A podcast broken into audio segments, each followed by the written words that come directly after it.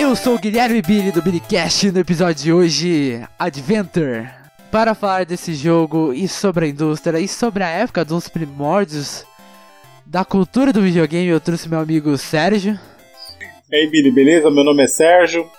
Eu sou o futuro host do site Eu Não Ligo, certo? E trabalho já como programador na área de desenvolvimento de software em jogos há alguns aninhos. Vamos colocar asterisco idoso. Daí. É, né? E aqui um dos ouvintes profissionais de podcast acompanha há um bom tempo você, hein, Marco? É um, um prazer estar aqui ao seu lado gravando. Marcos Robles. Boa noite, Billy. É... Eu sou, além de ser ouvinte profissional, né?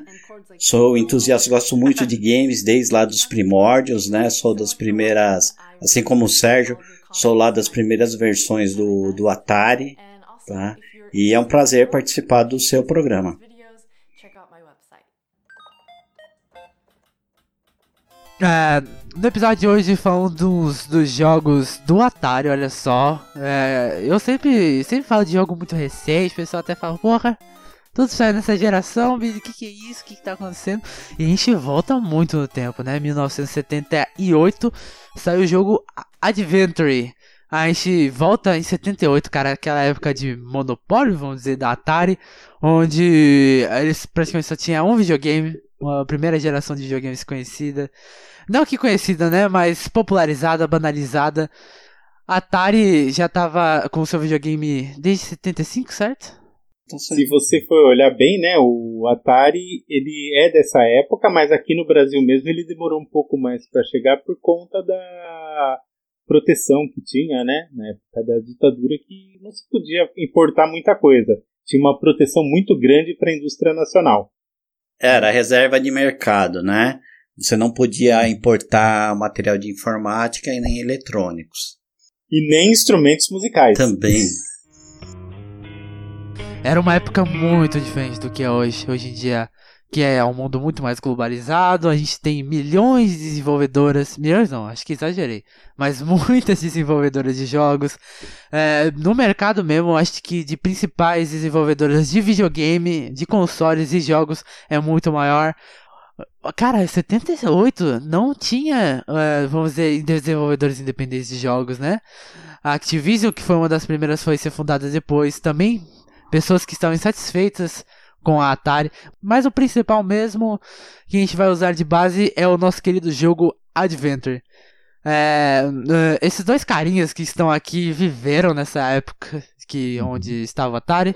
Infelizmente no Brasil, então tudo chegava aqui pouco, poucos anos depois, né? Quase uma década, né? Certo? Se saiu em 77, você, Marcos, pegou o, o videogame em 89? Sim, mas eu tava atrasado.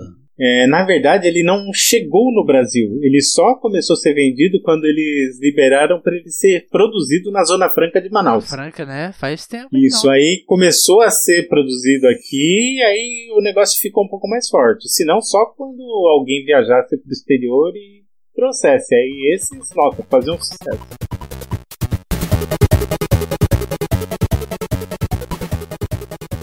Como pegaram o Atari em que época? Anos 80 começo dos anos 80. Ah, eu era adolescente, devia ter perto de, da sua idade, Billy. 14, 15 anos. Eu peguei no final dos anos 80, eu já tinha 18 anos, porque meus pais não podiam comprar um videogame na época. Então tá, é, obviamente que eu não vivi essa época, então trazer vocês dois pra mim é um grande prazer, é algo que, vamos dizer, já tá virando histórico, né, cara? vocês eram adolescentes quando jogaram Atari, como que era ser jogador de videogame naquela época, cara? Como, o que, que era essa mídia? Vocês não que... A primeira vez que vocês entraram em contato foi na Atari? Sim, o meu primeiro contato com videogame, na, na verdade não foi Atari, foram o, as máquinas de, é, de bar, né, fliperamas. É, a princípio eu gostava muito dos pinballs, né, que nós chamávamos de fliperama mesmo, e tinha as máquinas com videogame, as máquinas que usavam tubo, né, tela, que nós chamávamos de Taito, devido a maior parte ser da marca Taito. tá? Então a gente, eh, pelo menos onde eu morava era assim, fliperama, a gente chamava de fliperama mesmo, e videogame de bar nós chamávamos de taito. Com o tempo, alguns dos meus primos e amigos compraram os as diversas versões aí do, do Atari, né, os clones do Atari, e aí eu passava bastante tempo jogando com eles na casa deles. Certo. Videogames em geral naquela época era alguma coisa mais complexa, né? No começo, é, até antes de ter essa febre toda do Atari, a gente era obrigado a programar. Então, o jogador, ele não tinha que ser só jogador. No mínimo, ele ia digitar horrores. Você ia, tinha uma máquina, por exemplo, tinha uma versão que era bem conhecida, que era o CP500, né? Você ia lá, comprava uma revista que vinha um fonte gigantesco lá, cheio de, de linhas lá, milhares de linhas, você ia lá, digitava aquilo tudo, rezava para não errar nada, né? Porque senão estragava o seu jogo, né? Se errasse, você tinha que começar a digitar tudo de novo e salvava isso em fita cassete. Aí toda vez que você rodar, ia jogar, você ia lá, carregava o jogo, e era um jogo extremamente tosco. Se você acha que o Atari é ruim, aquilo lá era pior ainda. Aí teve essa evolução aí. Nossa, o Atari, a gente explodiu a cabeça. Nossa, não tem que perder tempo, não tem que digitar nada disso. Assim, você até fala do Adventure, né? Mas o Adventure, ele era o jogo que vinha gratuito no Atari, foi um dos primeiros. Então muita gente assim já se viciou, gostava muito do Adventure aqui no Brasil pelo fato dele vir já por padrão, né? Então até a gente comprar algum outro cartucho dos mais conhecidos da época, a gente tinha que ficar lá, jogar o Adventure testar todas as possibilidades, tentar achar os segredinhos lá na tela e se divertir assim. Né? Era uma época assim de muita limitação de hardware, mas pelo que a gente vivia na época, aquilo era uma evolução. Não, um computador doméstico, né, que você uhum como o Marcos até falou que para ele é uma alternativa ao fliperão, você aquela ideia, né? Oh, meu Deus, você tem um fliperama na sua casa, né? Que a Sega uhum. foi investindo melhor, né? Lá no Sega Saturn, no Master System. Que, que, quando o Marcos começou a jogar o Atari já existia o Master System. Não, isso mesmo. Quando eu comprei, não, quando eu comecei a jogar não tinha, jogar dos outros. Mas quando eu fui comprar meu primeiro console, porque eu gastava muito dinheiro com ficha de, de fliperama, é, já existia o Master System, só que além de ser um sistema um tanto caro, é, os cartuchos não, eram caros também. Apesar de ter locadoras alugando, não entrava na minha cabeça esse conceito de aluguel de cartucho. Eu não estava acostumado com, com essa ideia de alugar cartucho. Para mim, cartucho era algo que você tinha que ter em casa. Né? Ou você gostava do jogo a ponto de ter em casa, ou você não gostava nem para alugar. Então, por isso que eu acabei optando em comprar um Atari usado na época. Que funcionou quanto à minha economia de. quanto às minhas finanças, né? Com os gastos que eu tinha nos fliperanos. Foi que eu comprei, você já tinha aqueles cartuchos que tinha centenas de jogos. Você ia selecionando o jogo ali no menu inicial e então você comprava um cartucho baratinho que vinha com zilhões de jogos, tanto que a gente tinha até jogo, um monte de jogo repetido em casa por causa disso, né? É, com o Super Nintendo, que eu já fui mudando a minha cabeça, fui entendendo que alugar o cartucho era viável, tá? E aí eu passei a alugar a maior parte dos cartuchos. Mesmo cartucho pirata do Super Nintendo não era uma coisa muito barata. É, veja bem, naquela época, né, a gente não tinha ainda a barreira da lei de não permitir você trabalhar antes dos 16 anos, então a gente geralmente já trabalhava, já tinha assim o próprio dinheiro, né? Então eu conseguia já comprar alguma coisa de cartucho, né? É... Essa questão aí realmente era muito caro. Os cartuchos que tinham os piratas, é bem como ele falou que você tinha diversos num cartucho só, aí alguns ah, até às vezes davam problema e encrencavam, né? Mas era aquela história. Você ia pagar um terço, um quarto do preço de um cartucho num cartucho com muito mais jogos. Então a gente, pelo preço também da época, a gente vivia assim, fazia já essa pirataria porque era inviável você tentar fazer tudo no oficial. Você teria que ter muito dinheiro para fazer isso e o salário às vezes não dava.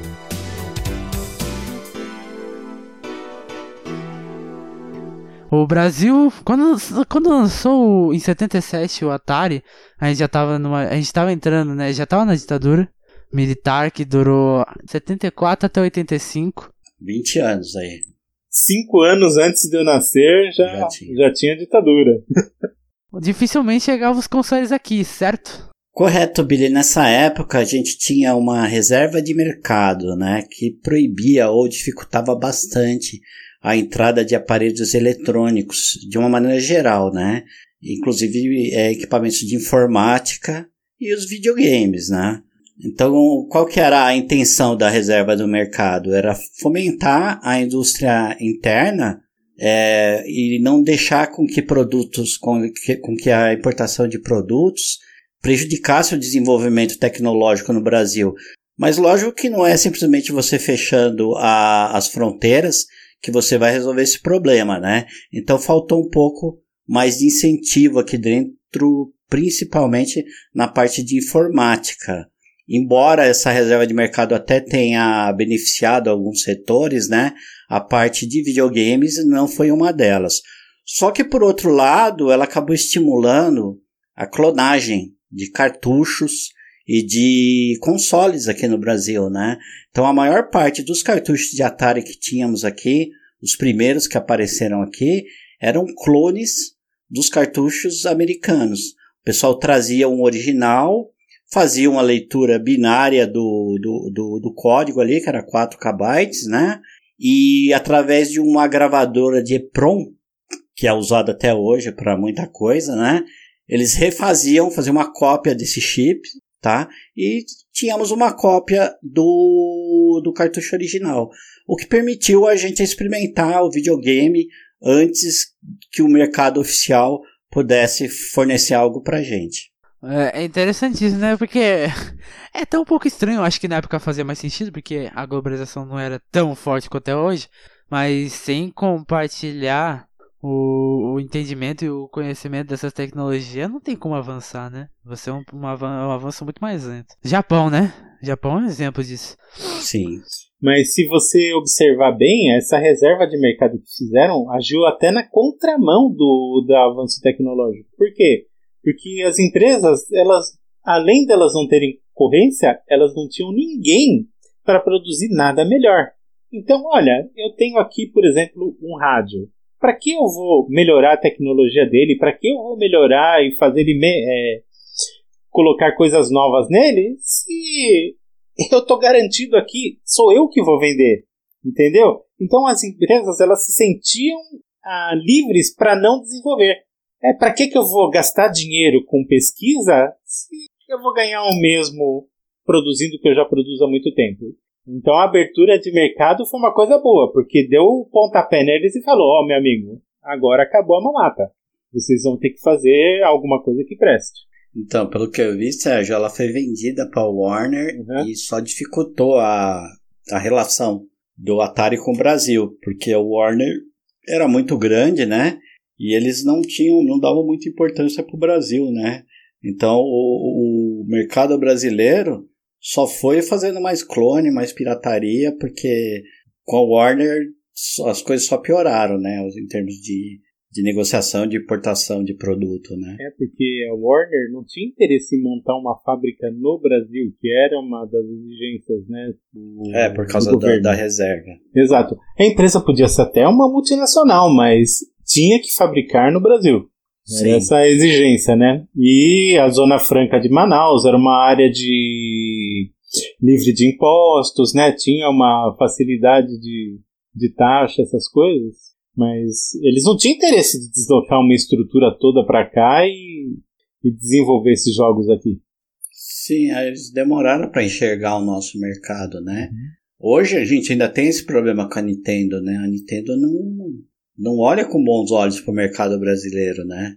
Tudo que a gente tem aqui é importado. Teve pouco tempo aqui com a Playtronic, mas a Nintendo mesmo em si, ela não vê a gente como um, um mercado potencial, né? Outras empresas já veem, né? A Sony, a Microsoft dão total atenção aqui pro mercado, inclusive coisa que eu tenho visto recentemente que, que eu nem sonhava em ver, jogos dublados em português, acho fantástico isso. E dublados por dubladores profissionais, já conhecidos, né? Sim, sim. Se você pegar o Shadows of Mordor, se eu não me engano, foi direção do Wendell Bezerra, né? então... Que ele tem uma. E é fantástica. A dublagem do, do Shadows of Mordor é sensacional. Eu conheço até alguns dubladores que, que participam ali, todo dublador profissional. O Marco Antônio, uhum. é o, o Nelson Machado, o próprio Wendell Bezerra, né? Ah, é muito bom. E agora podemos ir direto para o jogo da vez, uhum. que é o Adventure, lançado em 78 pelo nosso querido game designer Warren Robnet. Falei tudo errado, fiz um anagrama.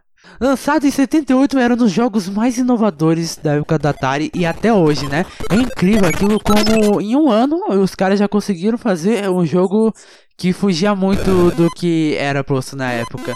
A maioria dos clássicos que a gente conhece hoje do Atari, como Pitfall, Enduro, River Raid. É, sim, todos esses outros jogos eles é, foram assim um avanço, né, do mecanismo de. Não, eles já conheciam o sistema, né, muito bem do, do Atari e demoraram até para comparado ao Pitfall de 82. Se você parar que os caras faziam Adventure naquela época, era genial. Mas por que que era genial? Vocês me perguntam, não é mesmo? Adventure é o seguinte. Você, é, como qualquer jogo da Atari, ele não era tão arcade no seguinte: você tinha que fazer um loop para conseguir pontos e você tentar bater esses pontos no próximo loop. Ele funcionava de uma forma diferente, né? Uhum. Não tendo uma narrativa e artes como a gente é hoje em dia, mas também não sendo dessa forma arcade de quebra de pontos e multiplicadores. Nele você não havia pontos, nele você não havia um rank e você também não havia um loop de jogo. Você acordava como um um quadrado amarelo num cenário amarelo com a chave amarela. E daí você pensa, tá, eu tenho uma chave, tenho uma grade. Você coloca a chave na grade e ela se abre. Tinha toda uma animação de abertura. E é uma coisa incrível pra época, né? Você uhum. coloca uma chave no lugar, tem uma animação de abrir e você entra dentro desse lugar onde há itens. É, hoje em dia parece muito comum isso daí. Ah, você tem itens, cenário, você interage com esses itens no cenário, mas na é, é tão absurdo aquilo pra época, porque Vamos dar um exemplo daquele jogo. A gente usava do loop pra tudo. Vamos pegar River Raid. Você era um aviãozinho, pegava gasolina e estourava as coisas. Quanto mais coisas você estourava, maior o seu ponto. E era isso, né? Não tinha uma, uma, uma construção de cenários, lugares, mecânica uhum. diferente. É, na verdade tinha, ele tinha assim um loop também no próprio no próprio cenário, né? E conforme ia passando, aumentava um pouco a velocidade, mas chegava um limite que a coisa voltava do início também. É, o, cara, o, vocês para pensar, o controle da Atari não é nada como era hoje. É um, é, eu acho que tem gente que talvez nunca tinha visto esse controle, né? Eu acho que chega. Esse podcast eu acho que é um público mais jovem. Claro que conhece assim, mas acho que não conhece a fundo essa época e tudo mais, porque, né, 40 anos atrás. O controle da Atari havia apenas um analógico e um botão. Esse único botão você podia pegar e tirar os itens, né? É, é uma simplicidade tão grande, se você parar. Hoje em dia, né, que é... A gente tem, sei um controle com mais de 12, né? Botões e às vezes o jogo até eles usam do mesmo botão para várias coisas. E aí era um cenário simples, né? Você tinha é que a gente fala cenário, não dá para imaginar, né? Caso ninguém tenha visto o uhum. jogo. O Atari era formado por não, não exatamente pixels, mas vamos usar pixels que é uma os cenários eram feitos por pequenos quadrados e aquilo não era nem tinha nenhuma variação de cor nenhuma, tanto que a, eles usavam da cor para usar como instrumento de mecânica. Então ah, a chave amarela abre o portão amarelo, a chave preta abre o portão preto. E assim você ia indo na aventura pelo Adventure. Você pode me ficar com o que? Você pode me dar uma sinopsezinha do que, que era o, con o contexto de Adventure, Marco? Sim, é, a princípio o Adventure ele é, foi baseado em jogos de texto, né? Que foi o que inspirou o Adventure foi o Colossal Game Adventure. Tá? É, você começava com um guerreiro, né? Que era um jogador que era realmente só um quadradinho, como você havia dito. Que é, foi a maneira que encontraram de contornar limitações de hardware, tá? De memória mesmo. E aí você tinha alguns inimigos que eram dragões de cores diferentes, pareciam mais um cavalo marinho, esses dragões, né? Tem gente que fala que parece um pato, e eu achava eles mais parecidos com cavalos marinhos, né? E você também tinha um morcego que ficava atravessando a tela, ficava roubando suas coisas. E o objetivo do jogo era você passando por labirintos, pegando chave para abrir castelos, tá? E, e tendo acesso a nove, novas áreas do jogo. Tá? E o objetivo final era você levar um cálice, você pegar um cálice dourado e levar para o seu castelo. Então você. Sim. Então, e aí você é, contava com mais alguns itens, como lança para enfrentar os dragões, como uma ponte que você podia atravessar a parede do, do labirinto por essa ponte. Inclusive, haviam fases que somente com essa ponte você conseguia avançar. E você também tinha um imã onde você pegava objetos à distância, inclusive objetos além de paredes, você conseguia puxar para você sem ter que ir até esses objetos, tá? Para finalmente pegar o cálice e terminar o jogo levando o cálice até Exatamente. Esses itens tudo que você citou era falando aqui, eu acho que até influencia na imaginação do ouvinte, né? É, o jogo também, eu acho que ele brincava muito com a sua imaginação. Porque o que que você disse ponte? Ah, era um era um paralelepípedo com mais dois blocos, né, em cima e embaixo, e eles se cruzavam, né? E eles, isso era chamado de ponte. Você podia. É que o jogo ele funciona o seguinte: esses labirintos e tudo mais, eles são meio que paredes que te guiam, né? Em todos os lugares e tudo mais. Então ele, o jogo ele funcionava de uma forma que era muito de memória. Você reconhecia o cenário que você estava andando muito, né? Porque não que ele tinha um minimapa como é hoje em dia. E uma coisa que também chocava muita gente na época que você podia atravessar para fora da sua TV, né? Você lê o manual do jogo era algo que tinha que ser explicado um parágrafo inteiro só para isso. Hoje é a coisa mais comum, você atravessou a tela, tem ao outro lado. Mas aqueles jogos onde era praticamente uma tela e você vivia fazendo um loop, né? Como vamos dizer, o River Raid, você andava pelo rio, era sempre a mesma coisa. O Pitfall, você não saía daquele cenário side-scroller já o Adventure não, você podia andar para cima, para baixo, esquerda, direita diagonal. Uma visão vista de cima, né? Porque não era uma plataforma como a gente já conhecia. E o que abria muito o jogo, né? Como você falou, tem vários itens e ele conseguiu interagir com aquele cenário muito bem. É, é um conceito novo, né, da caixa de colisão, né? E assim, a colisão não era algo assim tão fino, né? Tanto que a hora que o dragão ia podia capturar você, dependendo do ponto, é, você às vezes passando por cima da barriga. Se ele abrisse e fechasse a boca, ele te comia, né? Não tinha assim um ponto, ah, ele, você tem que estar próximo à boca do dragão para ele te devorar. Então era um negócio mais, era um negócio mais, mais grosseiro, né? Nesse ponto. até você falou da ponte lá, se você até pro ouvinte ter uma ideia de como era, imagina em que você faz é, duas, é, dois colchetes. É, as famosas paredes, se você colocasse ele exatamente em cima dessa parede, é como se você pudesse pular por cima da exatamente. parede. Exatamente. Né? Aí, e se você esbarrasse na ponte durante o percurso, tinha o risco de você pegar ela de novo e acabar ficando preso dentro dela. Aí você tinha que é, resetar e começar tudo do zero, né?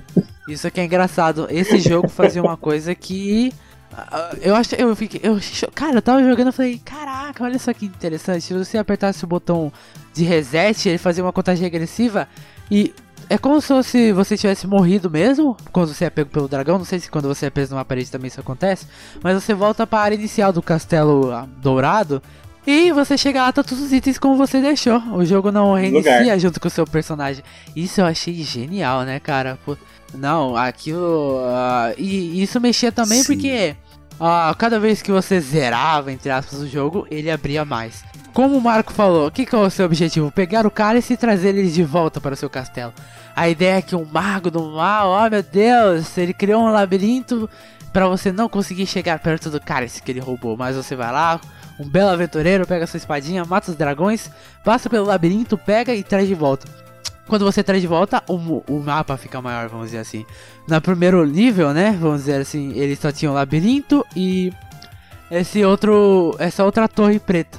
Você pegava a chave preta, abria a torre, pegava o cara e se vazava. Uhum. Daí aquela ponte não servia para nada.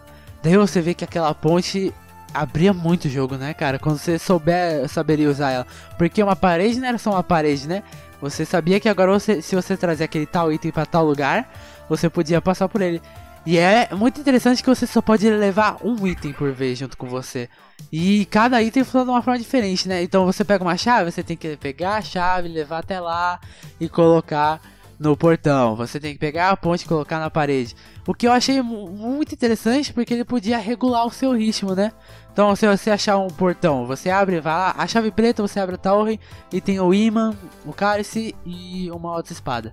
Ixi, e agora que eu levo a espada e eu deixo em tal lugar, em tal tela, pra quando eu voltar nessa tela depois o dragão for me atacar, eu já mato ele. Daí eu volto, pego o imã junto com o cálice, né? Levo o imã e o cálice junto. E sabe, você podia planejar estratégias de como jogar. Que, novamente, isso daí era algo surreal, né? Detalhe, Billy, você planejava a estratégia, aí vinha o morcego ladrão e acabava com toda a sua estratégia. Porque ele movia os seus itens de um lado pro outro. Exatamente, é.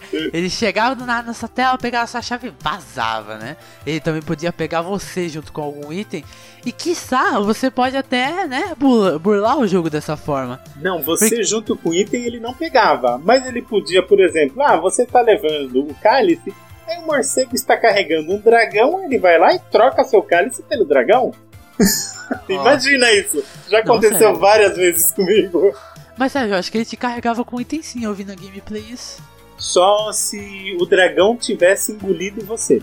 Você conseguia estar tá com o item, o dragão engolido e o morcego assim, você, o dragão você tá o lá, item. o dragão te engoliu, o morcego carrega o dragão. Aí enquanto você não aperta o reset, você fica passeando pela tela. Mas você é o único que ele não consegue levar vivo. É, exatamente. E um detalhe, né? Se você reparar bem, ele usa o conceito de dungeon. Porque essa, na verdade, é a origem do, do Adventure e desses jogos lá. É o Dungeons and Dragons que estava bombando na época nos Estados Unidos. Isso aí o que acontece? Dungeons and Dragons ele é, influenciou esses jogos todos, inclusive o Adventure dependendo de, do que você levava, né, da taça, se você não levasse ela direto para o Castelo Amarelo, que era o destino dela, e passasse por essa sala, né, no ponto certo você conseguia enxergar o nome do criador do jogo. E foi uma forma de protesto dele, porque o programador não tinha direito de colocar o nome em nada.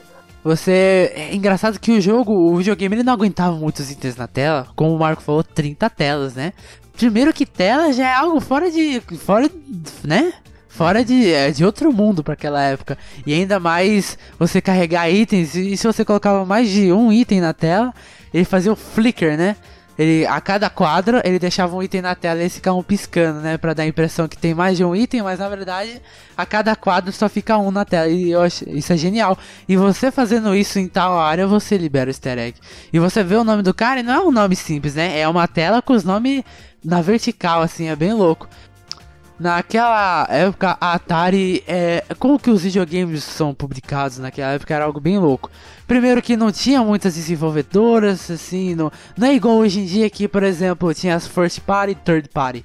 First party é quando a própria empresa desenvolve os seus jogos, né? Ou alguma empresa que é dela, da uhum. própria dona do console, faz o jogo para ela mesma. Third party seria uma desenvolvedora independente. E aí a gente vê que o, o Adventure naquela época já, já era meio opressor. Então os caras não tinham teste de qualidade para jogos. Cada um fazia, mandava pra Atari, eles faziam uma cópia do, do cartucho e publicava. Não tinha sentimento de qualidade, não tinha uma, como vamos dizer, o direito, né, de, dos trabalhadores, não tinha um salário melhor.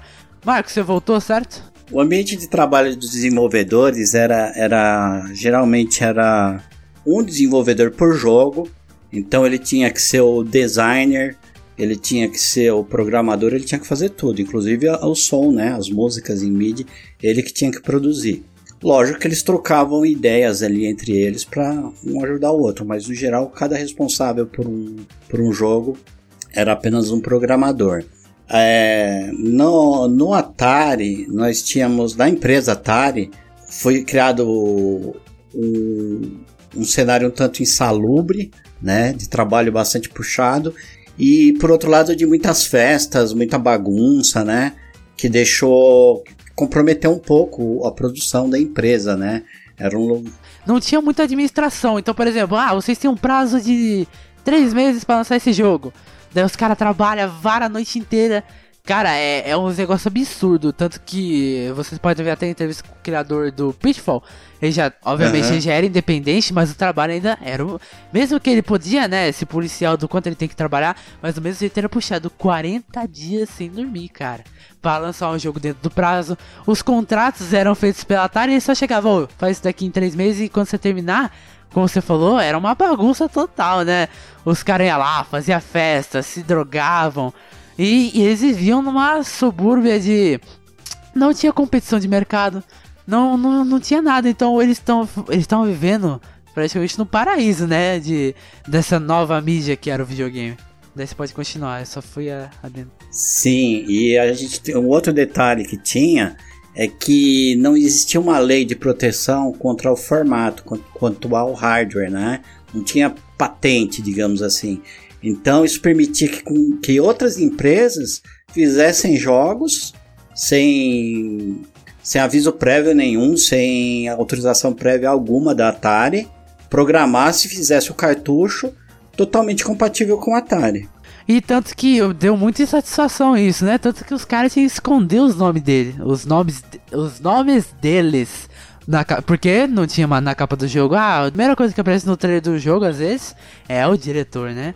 E a gente entra nessas condições mais salubres e vê a primeira third party. Popular, né? Vamos dizer assim. Talvez tenha alguma que eu não conheça. Mas vocês podem mandar um e-mail pra gente, falar no Twitter, quem sabe, que foi a Activision, né? Fundada por cinco game designers da Atari que vazaram de lá por querer melhores condições, melhor reconhecimento pelos seus trabalhos. E um dos principais dele foi o David Crane. É, é, Carol Shaw fazendo River Raid, o David Crane fazendo Pitfall, entre outros jogos que foram né, um sucesso absurdo. Também é famoso Space Invaders. Space Invaders, você tinha o Mega Mania, uhum. Sequest, Donkey que eu adorava. Kong. O primeiro Donkey Kong, que foi onde estreou os irmãos Mario. Exato. Não, acho que tinha já os dois já. Que era dois, game, dois gamers, né? Dois jogadores. Né? Hum, Quando você tinha dois plays. Já tinha o Mario Verde. Que era o Luigi. E a gente pode ver aqui que na Activision surge praticamente uma nova indústria, né? De Sim. publicadoras, desenvolvedoras, um negócio mais sério, créditos nos jogos, uma, uma nova era para os videogames, né? Só que quando ela foi fundada em 79, pouco tempo depois, a Atari foi, né, desenvolvendo, desenvolvendo, e em 83 teve o Crash. Mas não vamos focar aqui no Crash, mas vamos focar assim no, no que foi esse videogame, no que foi essa época, né? Sabe? Teve muitos game designers importantes. E um dos principais dele foi o David Crane. É, é, Carol Shaw fazendo River Raid, o David Crane fazendo Pitfall, entre outros jogos que foram né, um sucesso absurdo. Ó, oh, rapaziada, a gente falou muito ah, de Insider, ah, Game Designer, ah, Activision, chato, chato, chato, né? Ah, ah, como que esse jogo é genial, porque grande bosta. Por isso que eu trouxe vocês aqui, rapaziada. Eu quero que vocês falem como, cara, como que foi a sua reação, como que foi toda essa juventude gamer assim. Certo, não, na minha época, é, o que eu fiz, né, foi assim, apresentar isso pro meu pai e ele gostou da ideia. Então ele até jogava alguns games. Certo, ele gostou da ideia e no começo ele até comprava. Não, vai lá, compra uns cartuchos novos aí, legal, hein? certo, então é, a gente conseguia ter esse. Eu consegui meio que viciar quem tava com dinheiro na coisa. Então isso foi muito bom. Certo? Esse era importante. E assim, é aquela história, a gente viveu essa época, era sacrificial, né? O começo, você ter que assim, agir como um desenvolvedor, digitar fonte. Depois, na época do Atari, já melhorou um pouco, porque você já tinha o cartucho pronto, você podia jogar. Se o original era caro, você tinha a opção de ir num lugar onde vendesse essas cópias piratas, comprar lá uma versão com tinha quatro ou cinco chavinhas atrás, você ia chaveando, mudava as versões. Isso, na verdade, é, o bom mesmo, assim, paralelo com os consoles, a gente usava muitos jogos de computador, os ad famosos adventures, né? Point and click. Por exemplo, todos aqueles da LucasArts lá, o Segredo de Monkey Island, o, até versões mais novas, tipo Green Fandango, né? Sam Max, Full Throttle, The Dig, toda essa geração. E quem conheceu a LucasArts da época, né? Ele tinha essa questão que você jogava, mas você jogava se rachando de rir. Eles colocavam umas piadas inteligentes lá no meio do. umas coisas nonsense, sabe? E você ria muito daquilo. Você vê que até hoje a gente tem os Adventures, né? Com, com aqueles da Telltale, né? O The Walking Dead. Saturaram uhum. o mercado, né? Mas meio que reinventaram, né? O point and click. Vou te falar que o point and click, se você olhar, tem uma versão da coleção Monkey Island para Xbox. E você pode usar o point and click no seu Xbox de boa. Eu não sei para outros consoles, né? É isso que eu ia te perguntar. Não tem para PlayStation não? Bonitos, assim. Ou é na... Não, não. Ele tá mais bonito do que na versão computador, mas ele mantém assim, original o máximo Ele otimizou possível. as coisas para alta resolução. Exatamente. Tá otimizado para alta resolução, mas assim, é a mesma imagem, para quem é saudosista, você vai ver os mesmos personagens lá na tela e a evolução também continua, porque você tem as, todas as versões, né? Que da hora, né, cara? Fala, fala dois, dois point and click fodas aí pro pessoal jogar. Cara, eu sou, assim, fanático pelo Monkey Island. Eu acho que, assim, a questão das piadas que eles fazem são sensacionais. Né? A forma que ele trata o politicamente correto, né? O politicamente incorreto é, é sensacional. No Monkey Island tem uma versão interessante que é o Indiana Jones e a Procura de Atlântida, que ele te dá ele te dá três chega um determinado ponto do jogo, né? Você joga normalmente para você se habituar, né? E chega um determinado ponto do jogo em que assistente faz uma pergunta. Você tem três respostas lá que você pode dar. Cada uma das respostas te leva para um tipo de jogabilidade. Um deles você você quer mais ação, ou seja, você vai ter que trabalhar assim lutando com alguma coisa mais de assim interagindo com os outros personagens na tela nesse sentido. Você vai ter bastante luta, vai chegar uns pontos lá que você resolve o puzzle, mas você vai ter que cair na porrada, né? Não, porque hoje em dia eu penso nisso pensando num jogo em terceira pessoa, de tiroteio, Uncharted 4. Aquelas porradas cinematográficas. E o conceito, né, de tudo muda muito, né, cara? Tipo, o pensamento, ah, vamos fazer um jogo. Vamos. Nessa época quando tava bombando point and click, as pessoas não pensavam em fazer em outra forma, não existia outra forma. Então, tipo, jogos como Adventure, assim, elevavam, né, inovavam em outro nível essa mídia. E, e você também, Marcos, porque o homem não só vive de Atari, cara. O que, que você também jogou? O que, que você gosta muito de jogar? Bom, comecei com Atari dos outros, né? Minha família não, não, não podia comprar na época que saiu. É, com o passar do tempo, é, eu comprei o meu próprio Atari já no final dos anos 80, porque é, eu jogava muito em fliperama, gastava, gastava com isso, e o Atari foi que me deixou um pouco mais em casa, né? E eu jogava muito é, os jogos tradicionais da Atari. Desculpa, eu estourei o Mega Mania em pontuação. Joguei até o placar dele não dar mais ponto, o jogo congelou. Caraca. Ficou girando só a, o logo da Activision embaixo do jogo. Infelizmente a gente não tinha é, a facilidade de fotografar que a gente tem hoje, então não tenho documento. Vão ter que acreditar em mim, por favor. e eu jogava xadrez também. Eu gostava de jogar xadrez e eu jogava o xadrez do Atari. E o xadrez do Atari, ele era engraçado. Quando ele, é, os primeiros níveis, você ganhava dele facilmente. Mas quando você começava a jogar a nível mais alto, ele demorava muito tempo para processar a resposta, né? a tela escurecia lá e o computador ficava pensando, né? Entre aspas, o Atari ficava pensando, entre aspas, e era inviável jogar xadrez no Atari. É, no muitas nível, combinações, né? né? É, exato. E o meu Atari, ele morreu com um raio que caiu perto de casa, junto com a televisão. Os dois é, desligados, só estavam ligados na tomada. Então, sim, não é lenda. Quando cai um raio perto, o campo eletromagnético que entra na instalação pode queimar aparelho mesmo que eles não estejam ligados, tá? A segurança do aparelho só se dá se você realmente desconectar ele da tomada, tá bom? Só para saber. E assim acabou a minha era do Atari. Depois de uns anos, é, eu fui comprar o Mega Drive em 92 já e nisso apareceu alguém que tinha um console inovador que ninguém conhecia direito ainda e oferecendo esse, esse console. Eu fui ver um Super Nintendo. E aí eu comprei muito rápido porque o, o, a pessoa que estava vendendo já me mostrou que ele tinha Prince of Persia, que era um jogo que eu havia jogado para computador e era apaixonado por ele. Então eu comprei, arrisquei, inclusive não tinha nem compatibilidade o sistema de cor da minha TV, eu jogava em, em preto e branco, veio com cartucho do Mario, os jogos que eu jogo até hoje, adoro.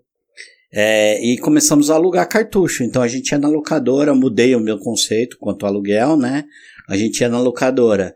E aí eu fui muito viciado em Street Fighter, Super Mario, Prince of Persia, Star Fox, é, Batman Retorno e, e outros mais aí da época. Joguei um pouco do Play 1 quando saiu, larguei, fiquei bastante tempo sem jogar e hoje eu só jogo para PC mesmo. Mas hoje em dia você prefere o que? Novels? Eu gosto muito de. É, outra coisa, jogos em primeira pessoa eu não suporto mais. Tem jogos ótimos em primeira pessoa, mas eu não consigo jogar. Começo a jogar, me, me, me incomoda. Hoje eu estou muito interessado em jogos do tipo stealth, né? Que é o Oh. Batman, o, o Assassin's Creed, o Shadows of the Mordor, esse tipo de Louco, jogo. cara, E tem que jogar o pai do, do Stealth, Metal Gear. Metal Gear. Metal Gear eu, eu apanhei bastante dele. Eu preciso tentar jogar pra. Não. É, The Witcher é um jogo que eu gosto O- bastante. O 2 tem Stealth, hein? O 2 dizem que é da hora o Stealth. É. O The Witcher 3, né? Um jogo que eu joguei bastante, adorei, tá? Então eu tenho aí alguns gaps, né? Eu não sou um jogador que ficou o tempo todo, que acompanhou toda a evolução do- dos games, né? Eu tenho alguns gaps enormes aí que eu não sei nem o que aconteceu nesse meio tempo. E mesmo hoje eu jogo jogos que já são jogos com de 8, 10 anos já de lançamento. Jogos atuais dificilmente eu jogo, tá? Ah, sim, tá. Mas Tá certo, cara. Poxa, o, o tanto de indiezinhos, cara. E que engraçado que essa época da. Não tanto da Atari, mas Nintendinho, que já é um pouquinho mais avançado, né? 85, 84. É, hoje em dia eles são considerados nostalgia e não sei o que. E a Atari não pegou tanta gente, né? Tanto que as pessoas, eu acho que talvez não conhecem toda essa época dos videogames, né? Praticamente o nascimento da desenvolvedora e tudo mais. Foi um papo muito gostoso. Muito obrigado por trazer vocês aqui. Você agregaram demais. Não sei o que seria desse podcast sem vocês dois. É, eu acho que até de, de nível histórico, porque com o tempo isso vai se perdendo, né, gente? Essas experiências. Quem sabe daqui uns 30 anos vai ser um pouquinho, vai ser muito, muito raro encontrar alguém que jogou na época, que achou legal e que ainda, né, tá em condições de gravar. É um podcast da vida, né? Então é isso, gente. Esse papo aqui é só o começo. Caso você também tenha jogado na época, caso você tenha descobrido o Adventure agora nesse podcast, não só o Adventure, como toda essa indústria de 40, 50 anos atrás sobre Atari, por favor, manda um e-mail pra gente no bidcast.yahoo.com. Você também pode chamar uma DM pra gente. Uma DM é uma mensagem privada lá no Twitter ou Instagram, arroba Bidcast, B-I-L-I. Muita gente escreve B-L-E, Billy com Y, Billy com dois L, é uma loucura, mas é B-I-L-I. Qualquer dúvida está no post.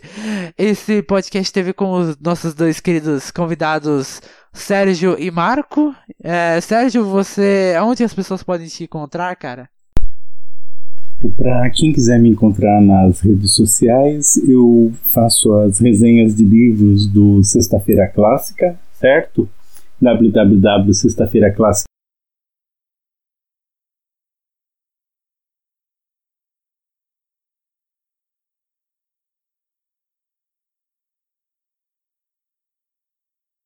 ou no próprio site www.eunãoligo.com.br. Boa, o, o site entendo. estará aqui na postagem. E meu querido Marcos, ouvinte profissional de podcast, direto no Twitter comentando demais. Cara, tem a trindade, a trindade comentadora de, de podcast. É o Lucas Comenta, é o Marcos Robles e aquele o, e o Murakami, hein? Um beijo pro Murakami falando isso. E você, Marcos, de onde você veio? Muito obrigado por participar aqui. Vocês, essas duas feras aqui. Tá, eu estou no Twitter como Marcos Robles, ambos com Z no final, porque o Marcos com S, que é o meu nome real, já havia sido cadastrado, eu tive que usar com Z, tá? E no Instagram, onde eu sou Robles9732, tá? E quem quiser conhecer meus pets, Amor de Dog, também no Instagram. Fala galera, obrigado por ouvirem mais esse Billycast. Já que o Guilherme esqueceu de finalizar esse episódio, não esqueçam de ficarem ligados nos próximos. Recebi uma informação aqui de umas fontes muito confiáveis de que o próximo Billycast será sobre comidinhas, feito especialmente para os cozinheiros de plantão que não têm o que fazer nessa entediante e inacabável quarentena.